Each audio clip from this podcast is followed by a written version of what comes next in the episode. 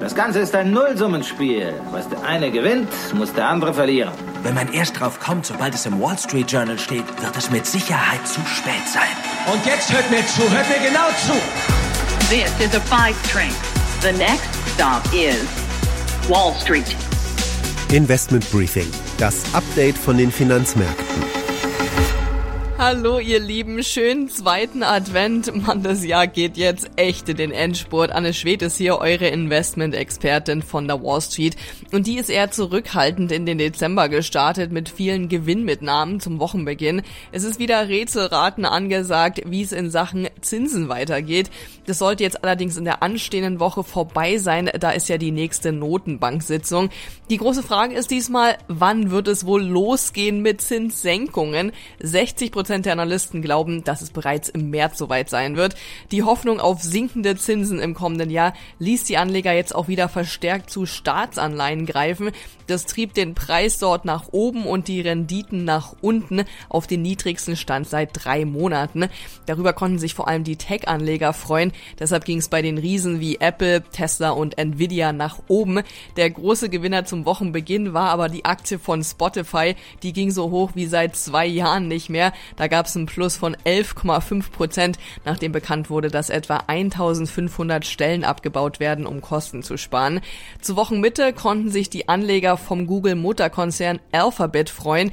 Da ging es für die Aktie um mehr als 5 Prozent nach oben, als der Konzern neues KI-Modell vorstellte. Am Freitag gab es dann noch die heiß erwarteten Arbeitsmarktdaten von November. Die fielen echt super aus und zeigen, wie stark die Wirtschaft einfach mal ist. Im November konnten knapp 200.000 neue Jobs geschaffen werden, deutlich mehr als von Analysten erwartet und mehr als die 150.000 im Oktober. Die Arbeitslosenrate fiel auch von 3,9 Prozent auf jetzt 3,7 Prozent. Zuletzt wurden gute Arbeitsmarktdaten von den Märkten ja eher negativ bewertet, weil dann immer die Angst vor neuen Zinserhöhungen stieg. Diesmal reagierte der Markt aber positiv, was jetzt auch einfach zeigt, dass wir über diese Zinserhöhungsfrage so langsam alle hinweg sind und damit eigentlich keiner mehr rechnet. Jetzt können sich die Anleger also so langsam freuen, dass wir die hohen Zinsen überlebt haben, ohne in eine Rezession zu schlittern. Die großen Indizes konnten die Woche deshalb insgesamt im Plus abschließen. Und hier kommen unsere Themen für diese Ausgabe. Das echte, traditionelle Gold und das vielleicht neue Gold, Bitcoin, haben diese Woche Höhenflüge erlebt und teilweise Rekordstände erreicht. Ist es jetzt schon zu spät für einen Einstieg oder geht da noch mehr? Ich analysiere das für euch und wir hören, was Experten sagen, auch die ganz kritischen. Ne? McDonald's hat diese Woche mega Expansionspläne angekündigt. Könnte das die Aktie der Fastfood-Kette antreiben oder liegt an unerwarteter Stelle vielleicht ein fetter Bremsklotz, Stichwort Abnehmspritzen?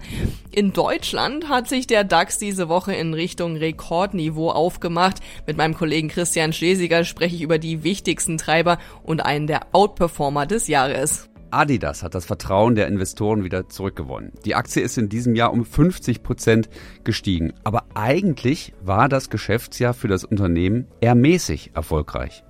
Danach versammeln wir uns wieder in der Community Corner. Auch da geht's um Krypto und diesmal um die Frage, wie man am besten investiert, um Steuern zu sparen. Schon mal vorab, als Deutsche habt ihr da einen mega Vorteil. Das sind unsere Themen heute. Die komplette Ausgabe hört ihr aber nur als Teil unserer Pioneer-Familie. Wenn ihr noch nicht dabei seid, dann testet uns doch mal. Für alle, die neu an Bord kommen wollen, gibt's noch ein besonderes Angebot. Schaut einfach mal auf thepioneer.de, meldet euch an und dann könnt ihr hier direkt weiterhören und jede Woche neue Insights mitnehmen. Investment Briefing, das Update von den Finanzmärkten.